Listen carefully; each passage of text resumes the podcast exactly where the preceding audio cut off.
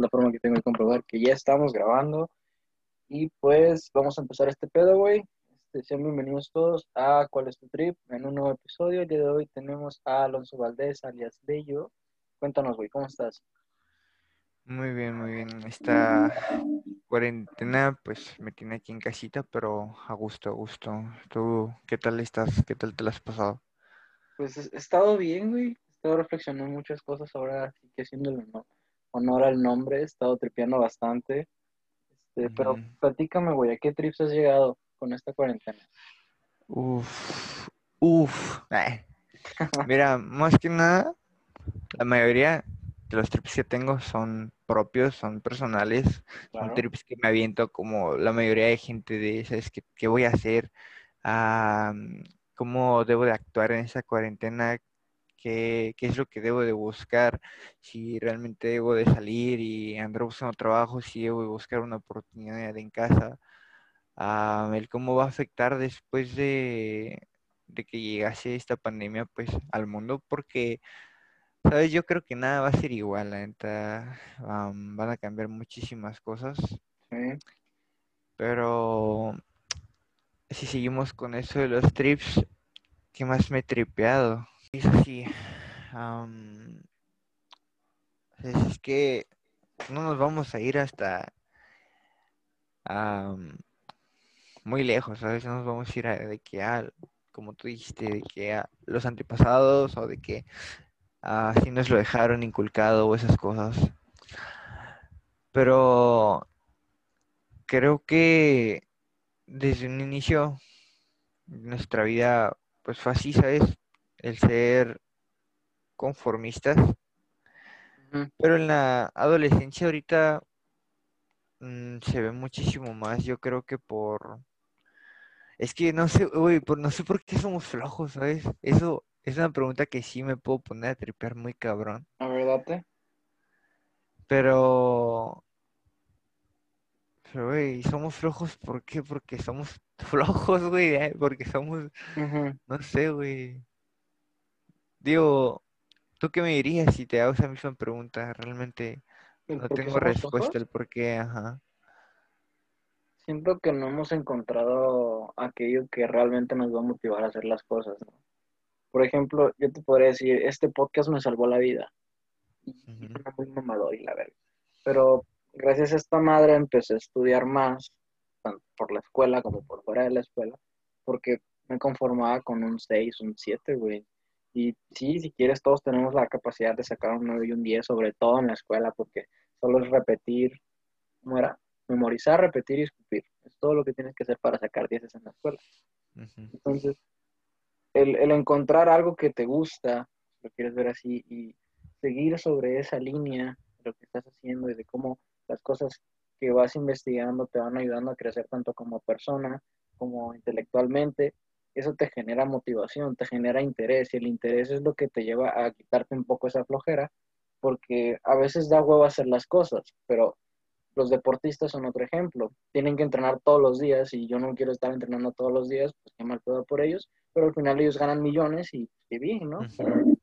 Todo requiere un esfuerzo. Entonces, creo que es eso, que no, no hemos encontrado esa motivación o no has encontrado la persona que nos está escuchando, que sea para hacer las cosas, porque es claro que necesitas flojear, sí, o sea, a veces necesitas tirar la wea o necesitas descansar el cerebro, pero una cosa es hacerlo de vez en cuando y otra cosa es estar, ¿cómo decirlo, güey? Pues estar diario, güey, buscando evitar, bueno, así lo veo yo, ¿no? Buscando evitar esa madre que te va a llevar sobre lo que te va a decir, ¿sabes qué? Hoy toca levantarse a tal hora y hacer este pedo. Porque no sé tú, güey, qué opinión tengas sobre las rutinas. ¿Te gustan las rutinas? ¿O tienes alguna rutina? Mm. Pues es muy básica mi rutina. Mm, digo que es una rutina porque día a día la repito. Pero, güey, te iba a comentar un poco de que, de lo que mencionaste la motivación. Tenía una pregunta, realmente. A preguntarte sobre, ¿crees que lo podamos dividir en dos tipos de motivación. Una, por ejemplo, la motivación que sientes al sentir gusto por hacer una acción o por, sí, por eso realizar algo. O puede ser la motivación de el hacer algo que tal vez no te guste, pero que va a generar algo que te causa satisfacción. Como por ejemplo, puedes poner esto, mira, de que eres un futbolista, juegas profesionalmente, ¿por qué? Porque te encanta jugar fútbol, ¿no? Ahí está, te está motivando el propio hecho de que haya satisfacción en, en eso, ¿no? En jugar. Sí. Pero puede haber otro futbolista que dice, estoy cansado de jugar, ya no quiero jugar, no me gusta jugar, pero es que gano muchísimo dinero y por eso lo puedo seguir haciendo. ¿Por qué? Porque Ah. gano bastantísimo dinero. Pero digo, ¿tú crees que haya un mismo nivel de motivación en eso, en hacer algo que te gusta y en hacer algo que te que no te gusta, pero que te da algo que te gusta, que te satisface? entiendo. ¿Crees que haya la misma ah, fuerza de, de motivación? Híjole, relacionarlo con la motivación. Pues creo que sí, güey. Pero la satisfacción que recibes creo que no es igual, ¿sabes? Porque si tú estás haciendo algo por gusto, pues obviamente, in- independientemente de lo que ganes, de lo que generes, pues te va a seguir gustando y, te vas, y lo vas a seguir haciendo. Pero si lo haces como por compromiso y aún así te motiva porque tienes ese compromiso, bla, bla, bla, pues sí te detiene un poquito y al final dices como, pues, güey, creo que, creo que pude haber aprovechado de mejor manera mi tiempo. Eh, ajá, bueno, pero al, al menos así lo veo yo. O sea, sí como que relacionándolo sí cambiaría un poco la magnitud de fuerzas en, en la motivación que existe para una acción u otra. Pero me gustaría saltar un poquito al siguiente tema y es la madurez, güey. ¿Tú cómo defines la, la madurez? Am, ok, si la defino a como siempre la he estado pensando, bueno, siempre es desde, yo creo que después de la prepa o uno o dos años empecé a ver la madurez ya de una manera muy diferente a como la pensaba desde ese, desde antes, ¿no? A esos años. Ah, y empecé a creer, o bueno, sí, empecé a creer y creo en estos momentos que la madurez no tiene nada que ver con la edad, digo, es algo que creo que todos sabemos, pero que, que es algo que se necesita para llevar tu día a día, ¿sabes? Para llevarlo bien. ¿Por qué? Porque mientras más creces, más vas a tener que hacer asuntos con seriedad, más vas a tener que dedicarle más tiempo a algo, ya, que- sea a tu trabajo, a tu familia o a cualquier cosa que hagas. Pero mientras más creces, más responsabilidades tienes, ¿sabes? Eh, ok.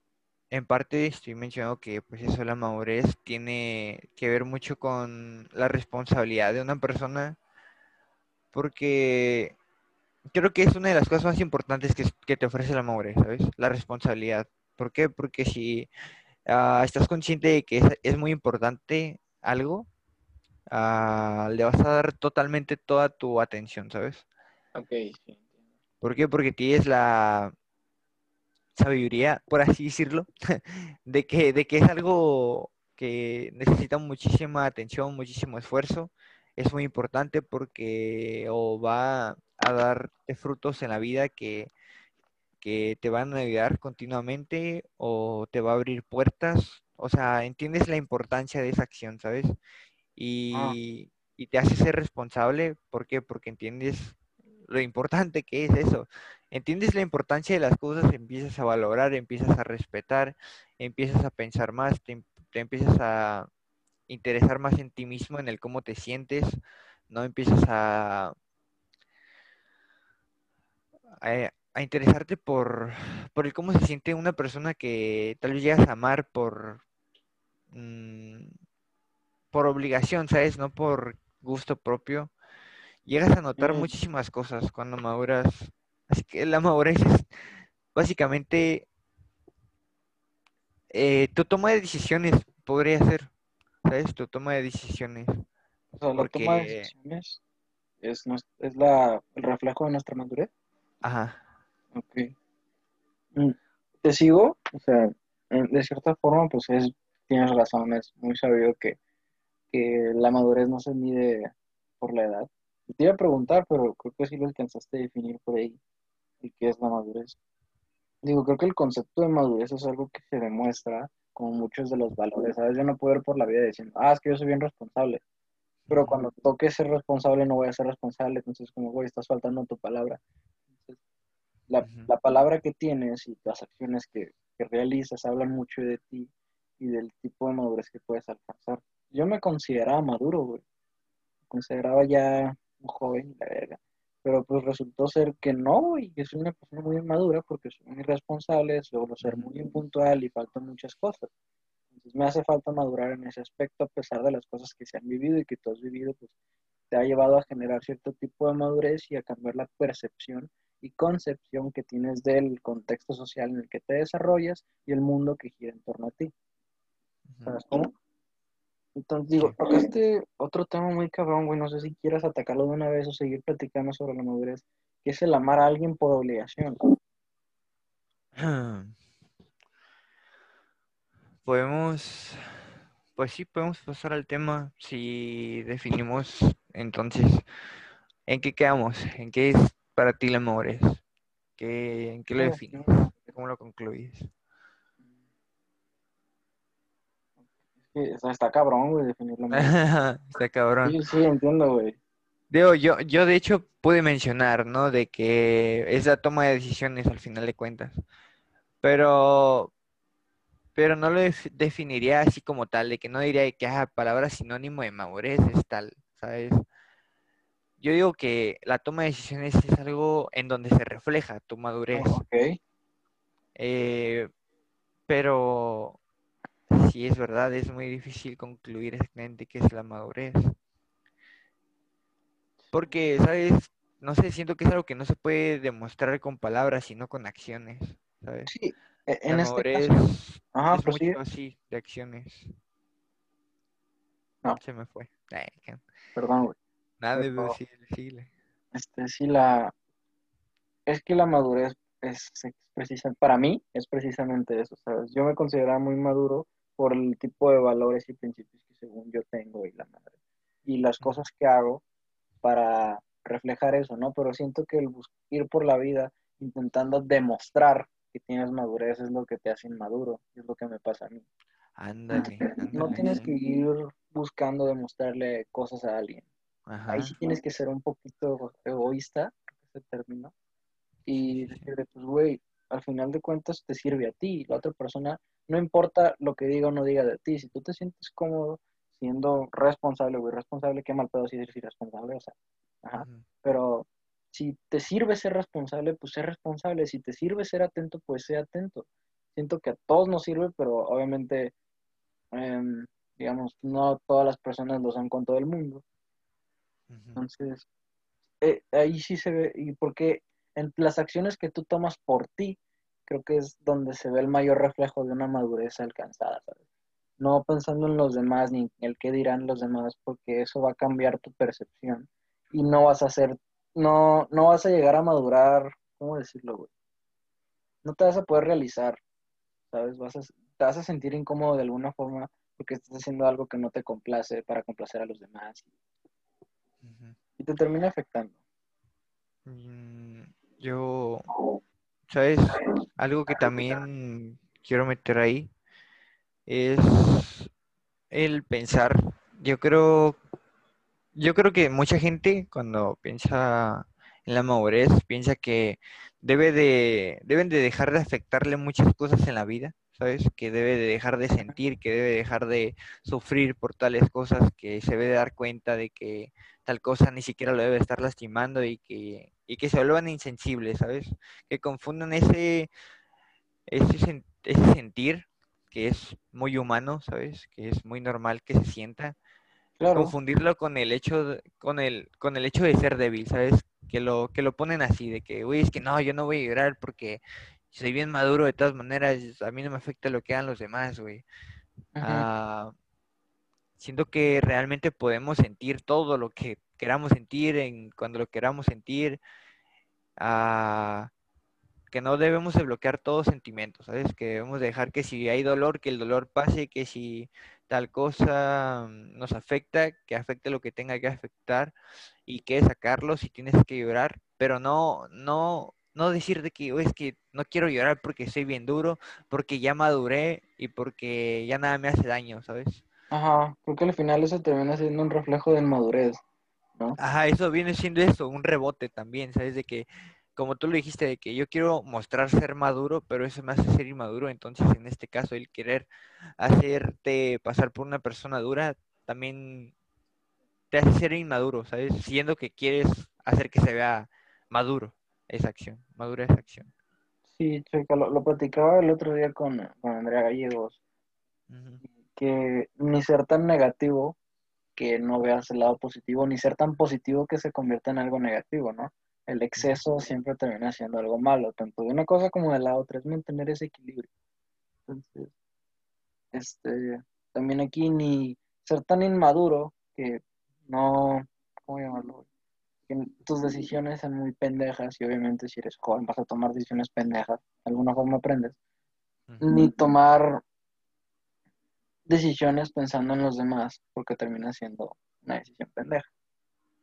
Entonces creo que al menos yo definiría la madurez como el efecto que tienen las decisiones en ti, tus decisiones en ti y en, el, en las personas que te perciben.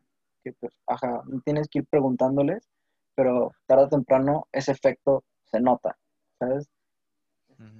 Se percibe. Las otras personas lo ven y es como, a la verga. Y saca de pedo cuando te topas con una persona madura, güey, y cuando te topas con alguien que no. Sí, güey, sí. Se nota un cambio muy drástico am, en una persona madura y no, no, no muy madura, ¿sabes? Normalmente no me relaciono con esa, ese tipo de gente que no se da a ver que es madura. ¿Por qué? Porque siempre terminan metiéndose en cosas que no deben, ¿sabes? Cosas que, que no te gusta que se metan, ¿sabes? Porque siempre son muy entrometidos o porque siempre son muy imprudentes o porque siempre ah, hacen un desmadre que hasta te hace sentir mal, no sé, ¿sabes? No, no, no resulta muy bien siempre una relación muy profunda con esa gente.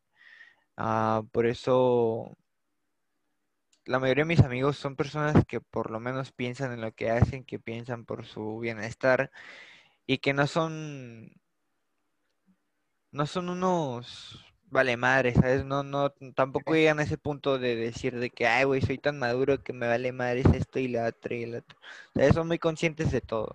Ujú. Justo iba a llegar a eso, güey, a la conciencia, güey, pero creo Ajá. que, creo que está bien, güey. Pero en, en este momento sí quiero retomar, güey, ¿cómo, cómo al menos ves tú la madurez en una persona y deja, y cuando, en el momento que deja de, de amar o de querer o de imaginar que le gusta a alguien, porque suele pasar, este, O sea, básicamente, si hablamos de la madurez en el amor, ¿a eso te refieres? sí, güey, claro, güey. Am, digo, O sea, creo que sí, cerrando el concepto es eso. Gracias. sí, ok. Para... Es que hay muchísimos tipos de amor. ¿Por qué? Por el hecho de que hay muchísimos tipos de pensamientos Claro, y muchas veces se va distorsionando y todo eso, pero para mí, si, pon- si voy a poner un concepto propio, si queremos ah, decir que somos maduros en el amor, si queremos tener una relación ah, llena de madurez y todo eso, creo que debes de tener una conexión con la persona única, ¿sabes? algo que no sientas con nadie más, pero que realmente lo sientas, que no estés ahí por necesidad, porque te sientes solo, que no estés en una relación porque te gusta solo el rostro de tu pareja o porque te gusta solo el cuerpo de tu pareja, porque te gusta alguna acción que realiza tu pareja, sino debes de eh, conectarte de todo a todo, ¿sabes? Tanto por sus acciones como sus gestos, sus emociones, sobre el cómo reacciona cuando está enojada, cuando tiene hambre, sobre sus gustos, sobre eh, sus metas a futuro, sobre sus ojos, sobre, sobre todo, ¿sabes? Debes de enamorarte de todo a todo. Entonces, si eres una ajá, persona inmaduro, inmadura, creo que te vas a enamorar falsamente y hasta te vas a confundir a ti mismo creyendo que, que amas, ¿sabes? ¿Por qué? Porque te puedes enamorar, pero solo de una cosa de esa persona y vas a odiar todo lo demás, ¿sabes? Te puedes enamorar del cómo ok, te trata ah, cuando están en persona, ah, o te puedes enamorar de él cómo tiene, no sé, relaciones contigo y te vas a, en- en- a clavar bien cabrón con esa persona, ¿sabes? Pero van a haber otros momentos en los cuales esa persona te trata mal, te habla de la mierda, te, ha puesto el cuerno y si lo perdonas, te hace cosas feas, ¿sabes? Horribles. Pero que sigues engranadísimo, ¿por qué? Porque sientes que estás enamorado de esa persona, siendo que estás enamorado de solo una cosa de esa persona. Entonces, la madurez en el amor creo que es eso, el conectarse súper cabroncísimo de todo a todo con una persona. ¿Por qué? Porque cuando sea así vas a empezar a amar súper bien, ¿sabes? Vas a amar sin siquiera necesitar esfuerzo para hacerlo. Vas a amar porque te va a salir ah, del corazón, de, del alma, del alma, porque bueno, realmente el corazón no es como que ah, controle muchas Sí, emociones, es un músculo, ajá. pero el alma creo que lo. Creo que en ese momento la madurez te va a sentir, ¿sabes? Todo eso, que es real. y lo vas a reconocer porque mucha gente puede estar así confundísima creyendo que está enamorada de solo una cosa de su pareja y están cegadísimos. Cegadísimos a que realmente sí aman a esa persona, pero no es así. Y después de que salen muy lastimados se dan cuenta. Entonces no sé si cerré el que es para mí la madurez en el amor. No, creo que es un gran parteaguas, güey. Tocaste varios puntos como lo que es el enamorarse, también lo que es el... Es que se puede, checa, el, el amor en sí tiene muchas variantes, ¿no? Luego también están las etapas del amor y el enamoramiento. ¿Y por qué digo etapas del amor? Porque está el amor de niños, está el amor juvenil, está el amor este, familiar, está el amor... Entonces, pero también hay etapas, o sea, desde la niñez a cuando eres adulto y así se relaciona mucho la madurez en ese pedo, ¿no? Y, y el cómo solucionas, por así llamarlo, el problema de lo que es sufrir una ruptura o cualquier situación que se te presente en el momento que estás enamorado. Hoy se me planteaba un, un par de preguntas, ¿no? Que es el amor, justamente en psicología, y era, en el amor hay miedo, en el amor hay sorpresa, porque justamente estamos viendo las emociones, y el amor creo que es más un, es un sentimiento, creo, el, aún no lo, no lo he visto, sorry. Y, pero el amor es eso, el amor tiene todo tipo de emociones, todo tipo de problemas, todo tipo de situaciones. Y ese lazo, esa conexión que tengas con la otra persona va a hacer que superes o que se acabe ese tipo de cosas, ¿no? Mm, comentaste otra cosa referente a la parte física, creo que es. Porque hay dos, para mí, hay como dos tipos de atracciones, que es la mental y la física. Y llegué a platicar con un compañero, obviamente puede ser un pensamiento un pendejo, tómenlo como quieran, pero yo siento que la, la monogamia en el humano sí existe, pero solo de manera mental. ¿Qué voy con esto? ¿Sabes qué es monogamia? Mm, A ver, menciónamelo. Ok, la monogamia es cuando estás destinado solo a otra, a otra persona. O sea, cuando, ok, el, el ejemplo más claro que tengo para hacer la analogía es, si hay una raza de pájaros, hay muchos animales que encuentran el amor de su vida, si lo quieres ver así, a su pareja, y esa pareja se muere, se suicidan, porque no van a encontrar a otra pareja con quien aparearse. Ajá. Los animales también tienen sentimientos y emociones. Creo que más, más emoción. Ok, la cosa está, entonces, para mí la monogamia mental sí existe. ¿Por qué? Porque cuando en- crees encontrar esa persona, sigue rondando en tu cabeza y tu primer amor sigue rondando en tu cabeza y todo este pedo, güey, sigue pasando, güey. Pero cuando encuentras a esa persona, específicamente a esa persona, sucede algo y la relación no va, no te sientes igual con la persona que sigue, ¿sabes? No? Que nunca vas a encontrar ese lazo y esa conexión que existió, al menos mentalmente. Entonces, y físicamente, pues se vuelve algo biológico.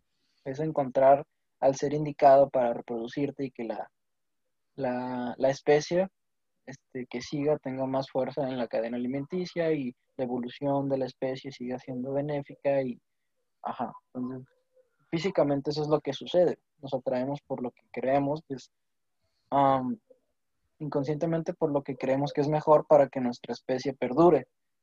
O nuestra, ¿cómo se llama? Que tiene un nombre. nuestra raza, creo que es así, ¿no? Sí, güey, nuestra especie, güey. Entonces, pero mentalmente, güey, es eso, güey. ¿Sabes? Y no te importa tanto el físico cuando sientes una atracción fuerte mentalmente.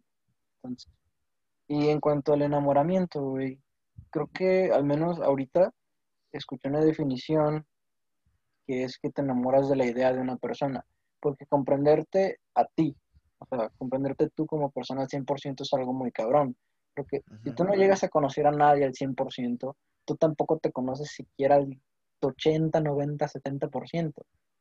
¿Por qué? Porque somos muy complejos, el ser humano está lleno de complejos, es un universo si lo quieres ver así. Entonces, en la meditación, de aquellos que meditan, qué chingón, no puedo.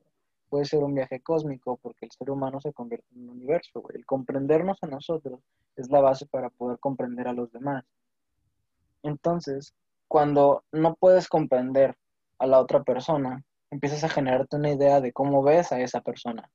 Entonces, cuando se presenta una situación alterna que no conoces, las reacciones de esa persona, suele salir la frase, es que yo pensaba que eras diferente, es que tú no eras así, porque te enamoraste de la idea de esa persona. Entonces, esa fue mi concepción del enamoramiento. Y tú platicaste algo y no sé si lo podrías desarrollar un poco más, que es el que, pues fuiste más allá de la idea, fuiste más allá hacia una conexión de almas, Eso está cabrón, eso. Si puedes platicarme más.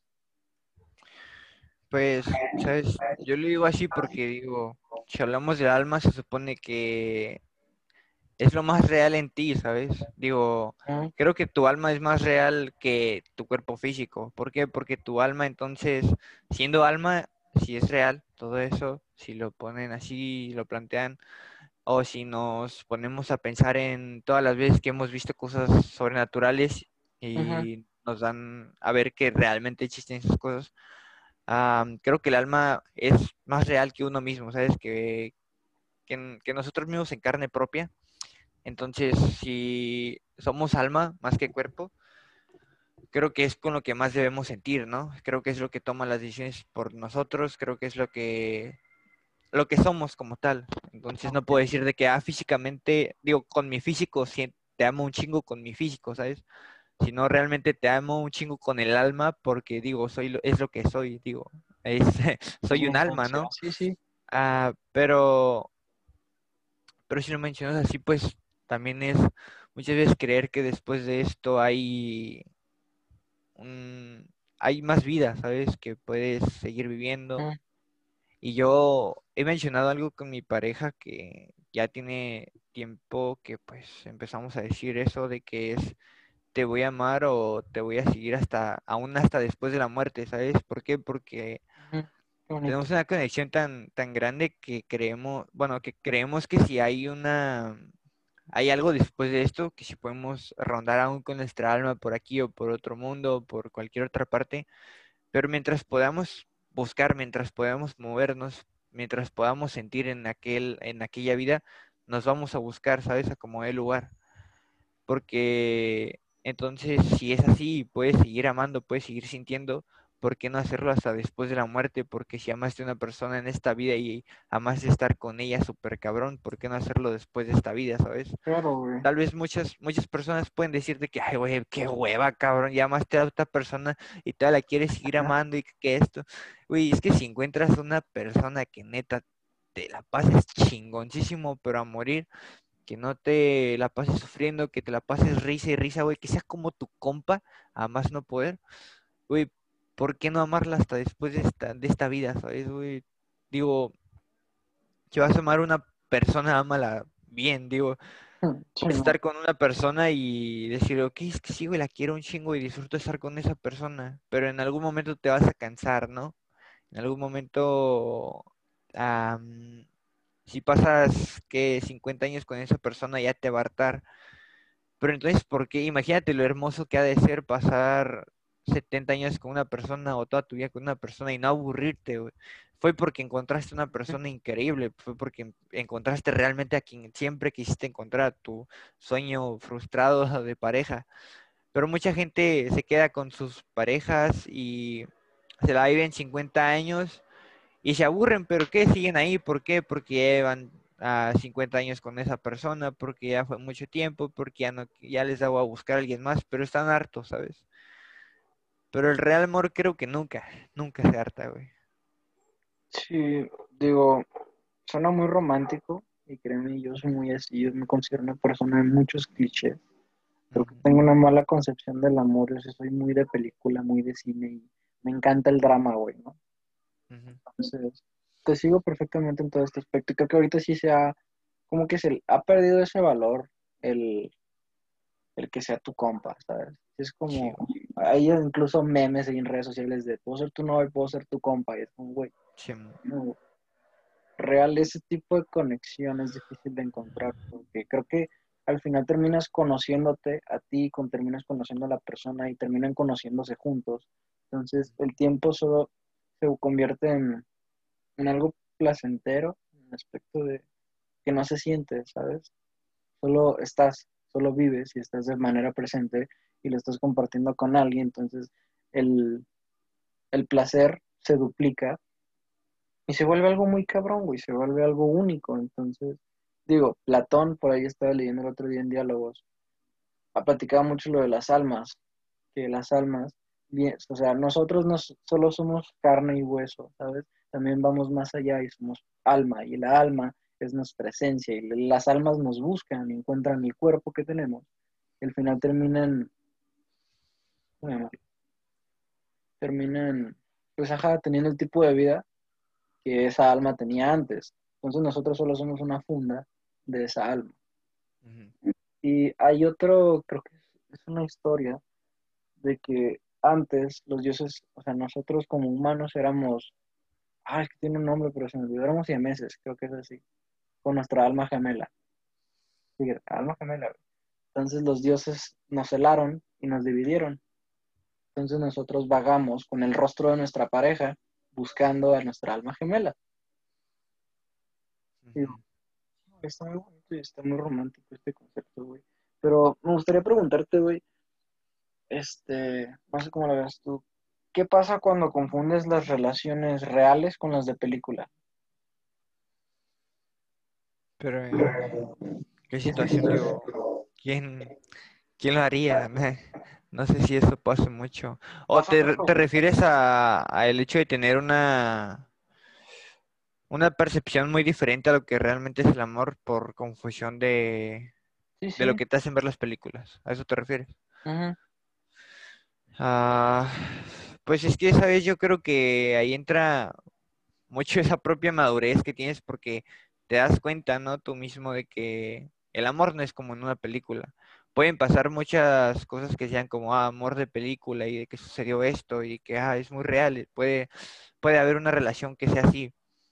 Pero es muy especial, ¿sabes? Cuando llega a haber una relación que se da o por coincidencia como en las películas o de que se echan miraditas o de que pasa algo muy grave y los dos se, reconcilian bien bonito, ¿sabes? Pueden pasar cosas de película, pero yo creo que parte de la madurez, si tienes madurez, te vas, vas a poner los pies en la tierra y no vas a estar pensando en el cómo es una ah, relación en las películas, no vas a tener una percepción de cómo es algo por una película, ¿sabes? Vas a estar consciente de que una película es una película y que no te puedes basar en la idea que tienes sobre el amor solo por haber visto una película y porque la película resultó así, porque concluyó en esto y lo otro. Porque podemos decir lo mismo con muchos temas, ¿no? De que, ah, güey, mira una película de fútbol. El fútbol tiene que ser como en esta película, pero no, estamos conscientes de que, ah, güey, es película, por eso metí ese pinche golazo, güey, es irreal y que, ¿sabes? Yo creo que así es en el amor también, en las películas del amor. Debemos de tener los pies en la tierra y saber que es una película y que muchas veces, o bueno, la mayoría de las veces, no va a resultar una relación justamente así de precioso, ¿sabes? Puede ser muy hermosa tu relación y todo, pero no va a ser siempre como una película. Sí, entiendo. Este, digo yo que acompaño mucho el concepto dramático. Oh, uy, lamento interrumpirte, pero también podemos verlo, ¿sabes? Como el hecho de que está bien que vean. ¿Eh? Date, date, date. Ah, que está, está bien que veas que la, el amor es como en las películas, pero que tu tipo de amor o que tu relación va a ser otro tipo de película, ¿sabes? Podemos verlo así, de que cada relación es una película y, ok, puedes tener una percepción de el cómo fue el amor en tal película, pero no quiere decir que en tu película de amor va a ser igual, ¿sabes? Es que siento, con menos cuando comentaste la analogía de las películas, en el caso del deporte, eh, cuando practicas el deporte y te encuentras en ese momento de éxtasis, sí sientes la película, ¿sabes? Y sí lo ves como una película. Entonces, en el caso de una relación, creo que las películas de amor solo se enfocan en esos pequeños momentos de éxtasis porque son lo que obviamente te provocan algo. Es como, ah, la madre, eso está con madre. Pero pues obviamente aburriría a nivel cinematográfico el ver todo lo, todo lo normal de una relación, ¿sabes? El estar sentado todos los días tomando un café, a veces de mal humor, a veces de buen humor, a veces sin hablar, a veces hablando. Obviamente no sería una película que venda porque no marca esos puntos de éxtasis esos, ¿cómo llamarlos? Esos clímax de excitación, donde puedes decir, ah, es que está con madre tener una relación de ese tipo. Digo, al final terminan convirtiéndose en un estereotipo, ¿no? Y en algo que te gustaría tener, pero que obviamente está fuera de la realidad. Porque, ajá, la realidad es algo culero, si lo quieres ver así, puedes vivir tu propia vida de fantasía, que está con madre, pero al final terminas algo te va a terminar aterrizando si no te aterrizas tú. Entonces, mejor partir en base a tu realidad hacia donde quieras, independientemente de lo que sea, o dependientemente de lo que sea. Si quieres tener una relación de ese tipo, tenla, pero ten en cuenta que tarde o temprano algo va a caer. Y si no, que todo madre, que chingón. Este, y baja, no, si tu proyecto crees que va a ser así, pues obviamente tenlo, pero ten cuidado porque no va a salir tal cual tú lo planeas porque el mundo no quiere entrar. Claro. Entonces, o sea, digo, por eso menciono, ten cuidado si lo quieres ver así, si no, pues aterrízate, güey. Y date cuenta de que no tienes el control de todo. Y obviamente no vas a tener el control de tu pareja porque, pues, güey, qué cabrón, ¿sabes? Pues, no. Terminaría siendo el, síndrome de Estocolmo, creo que se llama así. No, tiene otro nombre. No síndrome. Es... Ah, ¿Cómo se llama? Bueno, ajá, terminaría siendo Estocolmo. Ajá, te terminarías enamorando de tu captor. Y... No, güey. No, sería algo bonito.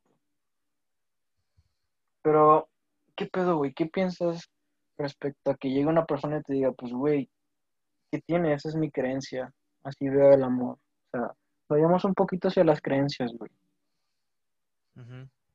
¿Cómo ves tú que influyen las creencias en las decisiones que tomamos todos los días? ¿Qué tipo de creencias? Pues de todo tipo, güey. Es que las creencias parten desde el yo creo para mí existe una, división, una división clara entre el yo creo y el yo pienso. Porque puedes pensar muchas cosas, pero no crees en tantas cosas. Pero no, la diferencia no sería más en el yo pienso y yo estoy seguro. Porque creer y pensar es como yo, yo creo en, yo pienso en, no sé, siento que son muy similares. No, pues es que el yo estoy seguro es dar un argumento. Ajá. Es algo que ya pensaste. Y el yo creo en es en algo que no estás completamente seguro para mí. De... yo pienso, pero es el yo pienso también es en algo que aún no estás seguro, ¿no? Pues sí, güey, pero pues no estás seguro de nada en esta vida. Pero, ok, entiendo tu punto de, del yo estoy seguro. Puede ser, güey. Ah, ok, bueno. Pero el, el, el que es de las creencias, ok. ¿Cómo afectan en lo que queremos o hacemos? Sí, por ejemplo, no sé, ¿quieres ¿Quieres meterte lleno a la religión? ¿Cómo afectan las decisiones de la religión? Ah, pues sí, porque sería un tema más, o sea, más, como tú mencionas, más sólido, ¿sabes? Se puede partir más fácil desde las creencias religiosas. Ajá. ¿Eres creyente de algo? O, o más bien en, en, la fe, pero respondo a tu pregunta y puedo decir que sí soy creyente de algo. ¿Por qué? Porque creo en algo. Okay. Ah, no, no exactamente en el Dios como todos lo ven, pero ¿quieres que te lo explique el cómo veo entonces? O sea, en el como yo... yo siempre he dicho, no sé por qué digo yo siempre, chinga, pero de un tiempo para acá, ¿sabes? He pensado en que, ok, existe Dios, pero Dios es un término eh, el cual se ha usado por un montón de tiempo y por todo el mundo, ¿sabes? ¿Por qué? Porque puedes decir Dios y para una persona este este Dios, este este otro Dios, este Dios de esto, el Dios de esto. Pero creo que yo, si hablo de Dios, estoy seguro de hablar de solo uno, de, de una fuerza extrema, ¿sabes? Que hay en este mundo. Ok. Que como digo, no lo veo como todos lo ven, porque todos lo ven como la persona, ¿no? Como, un, como Dios, como hecho en persona, con nuestra figura a todopoderoso, como si fuese una persona, pero toda poderosa, ¿no? Así lo ve la mayoría de personas. Yo creo que es solo una fuerza, ¿sabes? Que nota si haces el bien o el mal en el, en el universo, que controla todo lo que pasa en el mundo, pero no por no porque él lo piense como tal, sino porque así es como se dio, ¿sabes? Sino porque así es como tiene que suceder y porque... Es que, ¿sabes? Es muy difícil explicarlo porque Sí, para pensar en un Dios piensas en alguien que tiene una conciencia, pero y es que yo, yo, yo me lo imagino sin conciencia, ¿sabes? Que actúa solo por a como tenga que actuar, pero que tenga un poder increíble, ¿sabes? De que está cabrón. Y, Sí, sí, te sigo, más o menos. y como tú mencionas, ¿sabes? Ah, esta es una creencia que, no sé, puede, que tal vez tenga mucho que ver con el cómo voy a vivir mi vida y todo eso. Pero, pero ¿sabes? Es una creencia. Ah, Muchas veces las creencias no las metemos mucho en nuestro día a día. ¿Por qué? Porque muchas veces ni siquiera estamos seguros.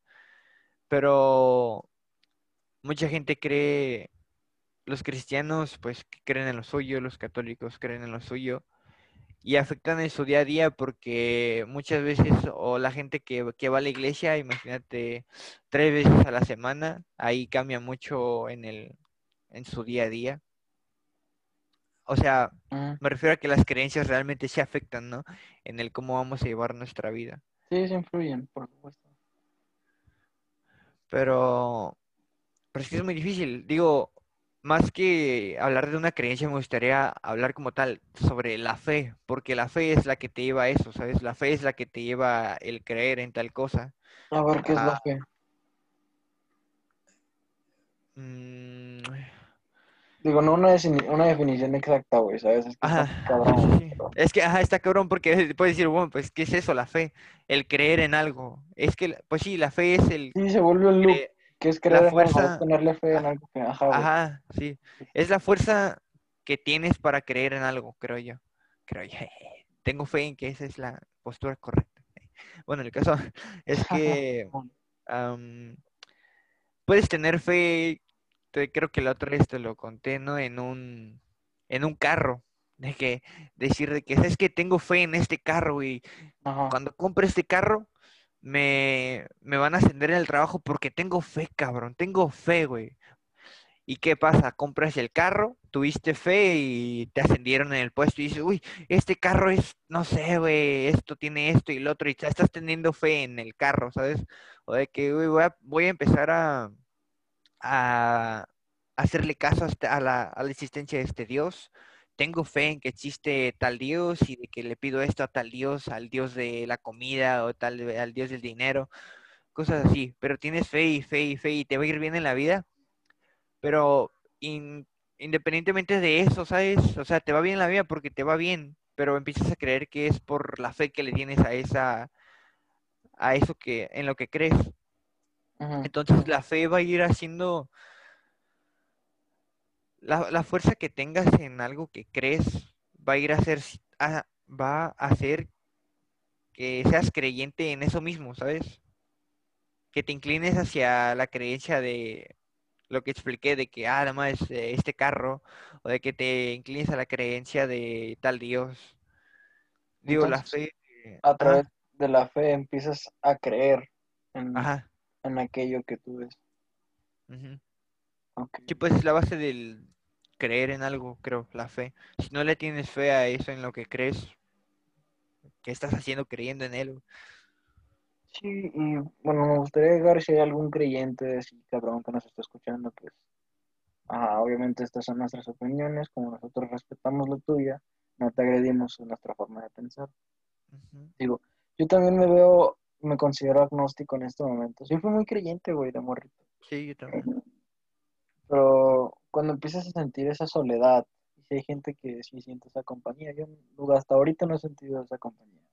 Digo, no me quiero meter ya más en temas personales, pero este, creo que me he enfocado más en tenerme fe a mí, porque ahí sí he sido un poco egoísta, porque no, no lo siento real. Creo que la fe, lo respeto mucho, se convierte cuando empiezas a generar algo que te motiva con, eh, y es algo intangible, ¿sabes? Es algo que no puedes tocar, es algo que no puedes sentir, algo que no puedes ver, pero te genera algo y eso te motiva a realizar las cosas. Entonces, de esa manera, la fe que tienes influye en las acciones y decisiones que vas teniendo en tu día a día. Entonces, hay mucha gente, sobre todo en México, en, en el sur del mundo, en uno de los países del sur del mundo, y es como, ah, pues es que sí lo quiso Dios. Incluso yo sigo expresando gracias a Dios. ¿no? Entonces, creo que es algo muy común y algo que está muy clavado en nuestro léxico y en nuestra forma de pensar. Si lo quieres ver así desde que nos conquistaron los españoles y Ujú. todo el pedo. Entonces sí está muy arraigada a nuestras raíces la conexión que tenemos con la religión, al menos como mexicanos. Pero tú le puedes tener fe a cualquier cosa. O sea, puedes Sí. tenerle fe a una persona, ¿sabes? Y esa persona te puede decepcionar o no, pero eso, ajá, ya está en ti. Pero ¿no? la- fe existe. ¿Dónde? Pero ahí hay fe existente, pues, o sea, Sí, es algo puede haber mucha fe en una persona. En sí, la fe que le generas a esa persona se convierte en la idea que tienes de esa persona, ¿sabes? Cuando esa persona te decepciona, rompe con esa idea romántica que tenías y pues es como, ah, vale. Pero, ajá, ¿sabes? Puedes tenerle fe a una acción. La fe se puede definir de forma muy cabrona, güey. Y creo que está muy difícil el describirla con palabras y creo que va más allá con, con sensaciones y con esas cosas que te generan a ti. Creo que sí es algo muy personal y muy subjetivo. Sí, sí. Este, entonces, este, ¿qué más? Am, ¿sabes? En todos estos temas am, que tocamos va mucho la madurez por el cómo tú empieces a ver las cosas, por el cómo tal vez te afecten hasta nuestras opiniones. Como por ejemplo, si mencionabas eso de que si hay algún creyente y ah, esperemos que no le afecte nuestra manera de expresarnos y todo eso. Pero creo que ahí va mucho también la madurez, ¿sabes? Puedes ser un creyente a todo, a, a toda alma, ¿sabes? Puedes creer en algo súper cabrón. Pero creo que si eres una persona madura vas a respetar cualquier forma de creencia que tenga otra persona porque a final de cuentas es su, su creencia, ¿sabes? El cómo cree esa persona no va a afectar en el qué crees tú, en el, en el, en a qué tienes fe. Y, y puedes respetar, ¿sabes? Porque yo puedo decir de que eso, puedo creer en una fuerza muy grande, que pues sí, es Dios y yo le tengo respeto. Pero si una persona me dice que es que, güey, yo creo en este Dios de que, ¿sabes? Acaba de, nació mil años después del Dios que en el que todo es esto y lo otro, y es más poderoso porque esto y lo otro. Y yo decía, ah, no, pues chingón, güey, está, está bien que creas en lo que tú quieras, ¿no? Pero, pero el, que, el hecho de que no te afecte nada de lo que piense otra, otra gente es, es algo muy bueno, algo muy maduro. Porque a final de cuentas eso no te va a afectar en nada. Digo, hasta que algo no te afecte, se meta contigo muy profundamente y que realmente te afecte, afecte, afecte, no creo que merezca importancia o preocupación o enojo de, de alguna persona, ¿sabes? Ok, sí, güey, pero ojo, güey. Porque desde esta parte, güey, también existe la falta de empatía, güey. Se convierte en una línea muy delgada Ajá, sí. en el restarle la importancia a las cosas que no te sirven, pero tomarle importancia a las cosas que sí están afectando a tu contexto, ¿sabes?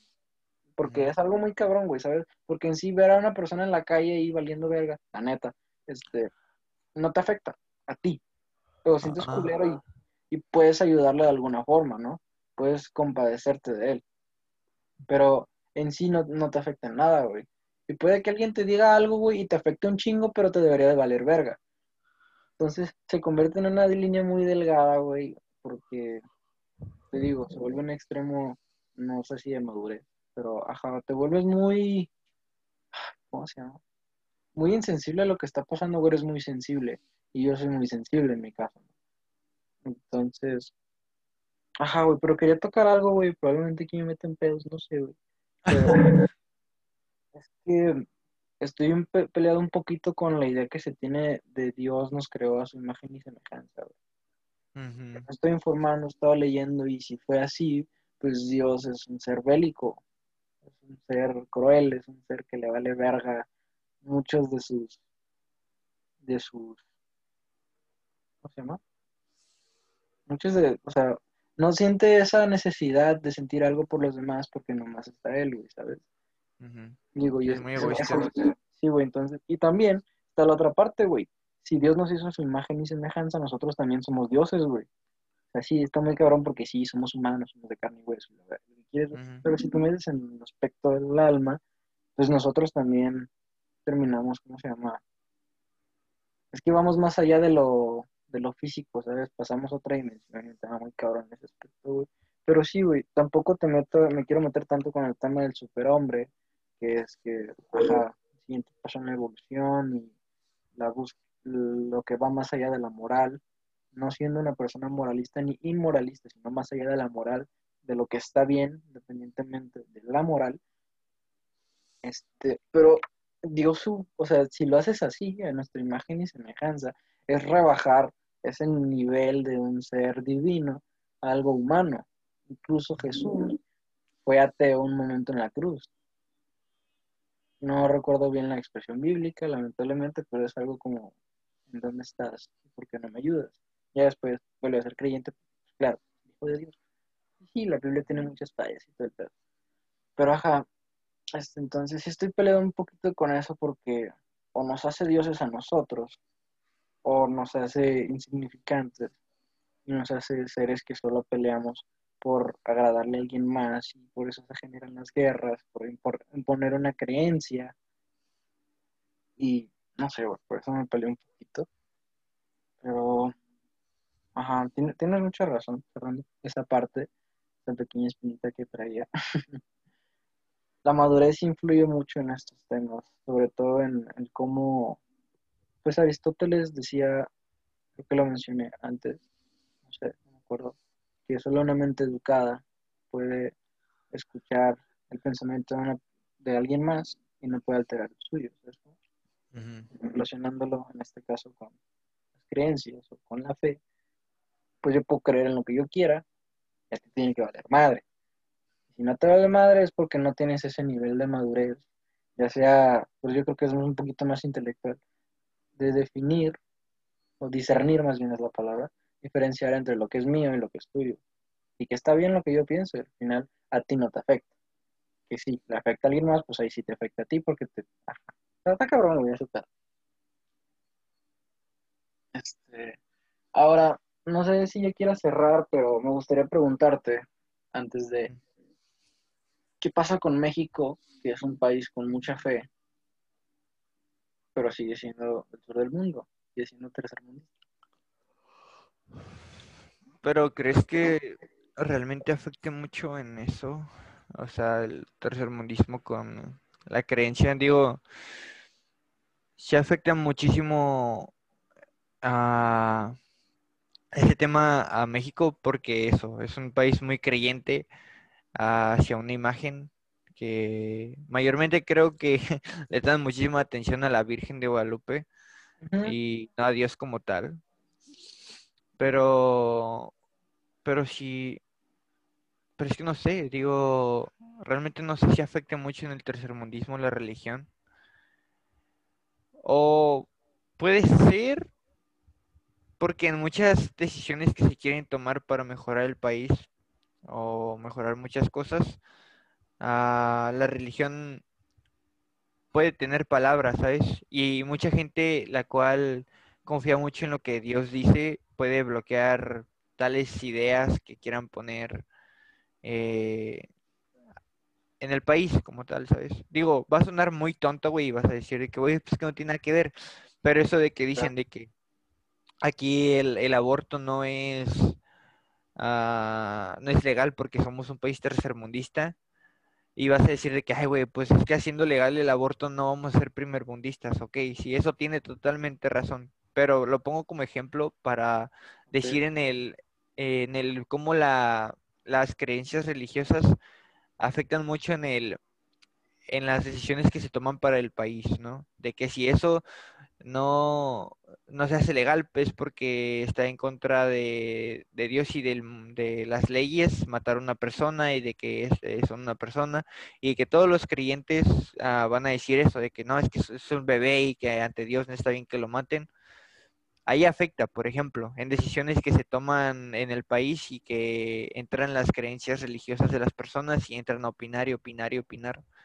O o esas cosas, ¿no? Pero puede afectar a gran escala por ese mismo hecho de que, ok, si no se aborta, se tienen a los niños, los niños de todas maneras o son, se dan en adopción o son tirados y se vuelve un problema de pobreza, ¿sabes? Porque hay muchos niños en la calle y van creciendo y se la viven en la calle otra vez y de todas después se vuelven a, se vuelven personas que roban o, o, no sé, hay excepciones, ¿no? Muchos salen de ahí pero, pero todo va a una cadena y cadena y cadena, y aunque vaya siendo algo muy...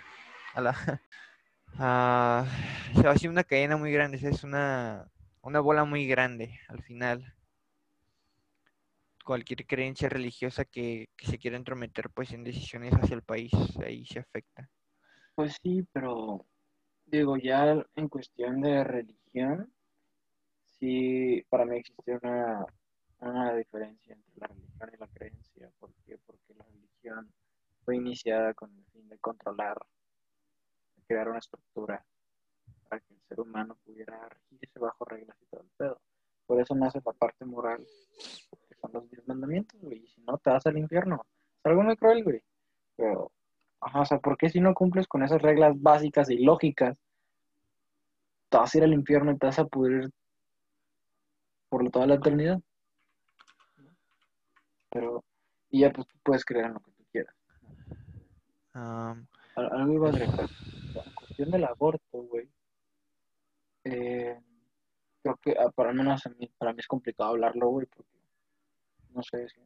En, en resumen, mi pensamiento es que la mujer es quien va a tener al individuo, a la cría, pues es, es, su decisión si lo quiere tener. ¿Sabes? pero que sea legal, que tengan esa opción, ¿sabes? Que no tengan que recurrir a la parte ilegal y que puedan sufrir un daño, ¿sabes? Que puedan tener un tratamiento o algo así.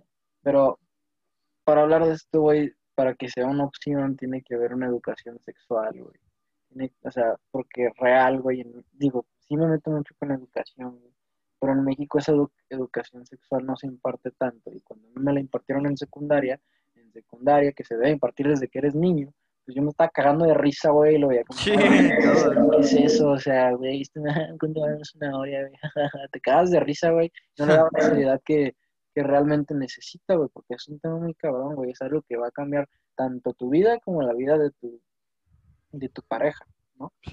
desde que decides hacer una cosa, güey, como es abandonar a tu familia, termina siendo tu familia, o si la chava termina, decide abortar, pues termina siendo algo cabrón, porque pues, puede tener muchos, muchas secuelas y muchos efectos secundarios la decisión que tome, tanto si es mamá o si no es mamá, o el aborto que, ¿cómo se llama? Digo, el embarazo no deseado, güey. Entonces, para evitar ese tipo de cosas se debe recurrir a una educación primero sexualmente hablando, güey. O sea, debes saber qué estás haciendo, ¿sabes?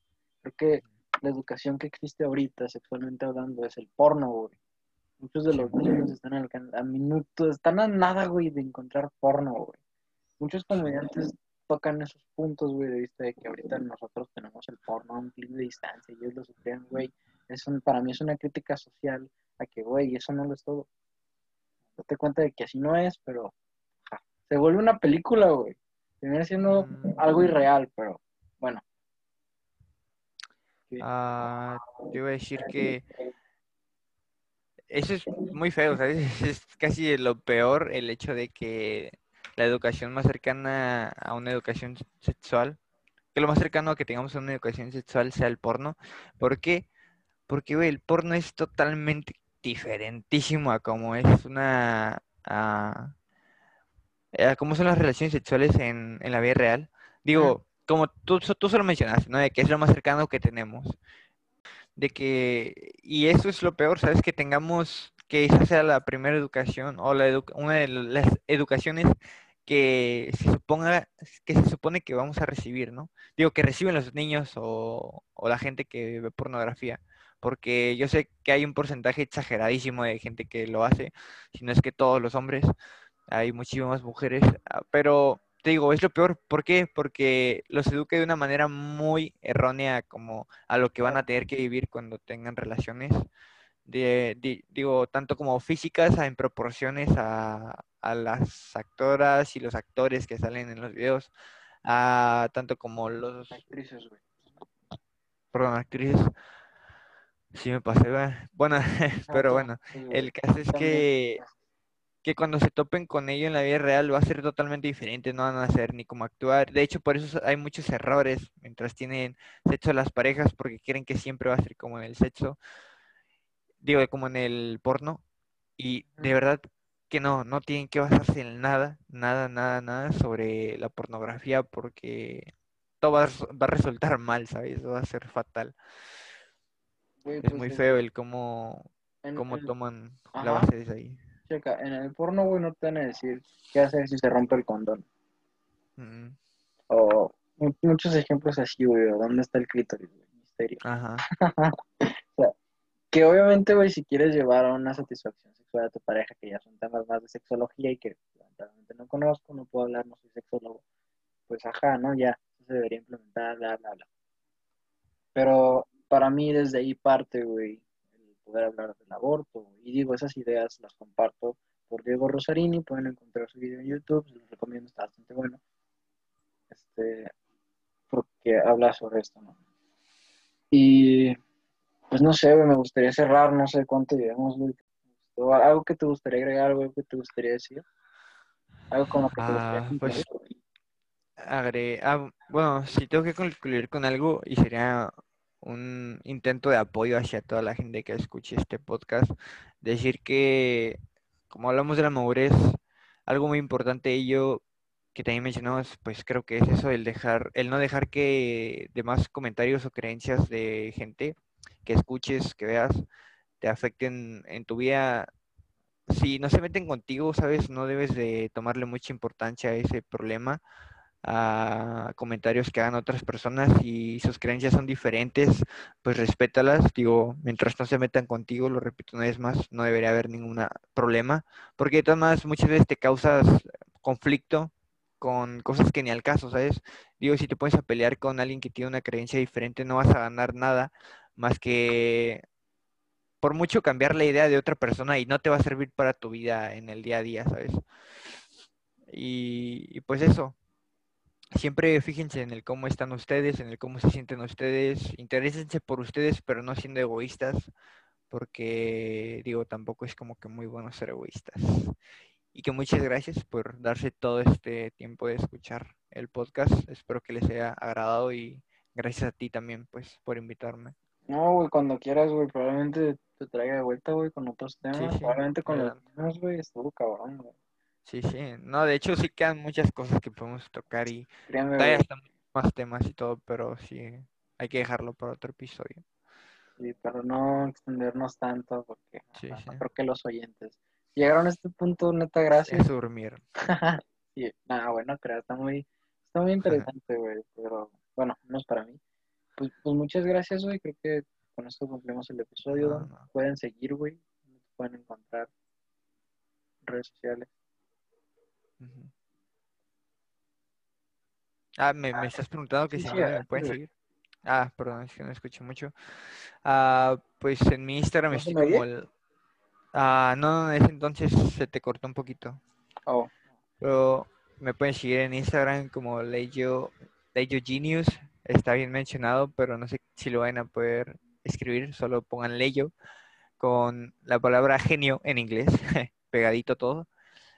Y pues solo ahí en mi página de Facebook estoy como Leyo, nada más. Es una página de videojuegos. Si gustan seguirla, ah, son bienvenidos. Y es todo. Ahí están todas mis redes. Sí, síganlo. La neta, los streams están buenos. Tiene, tiene mucha habilidad. La neta, yo, yo lo sigo. Y pues, ajá, muchas gracias por el episodio. Neta, fue un honor tenerte, güey. Y pues, gracias a los escuchas. Pues con esto cerramos el episodio de ¿Cuál es tu trip? Muchas gracias.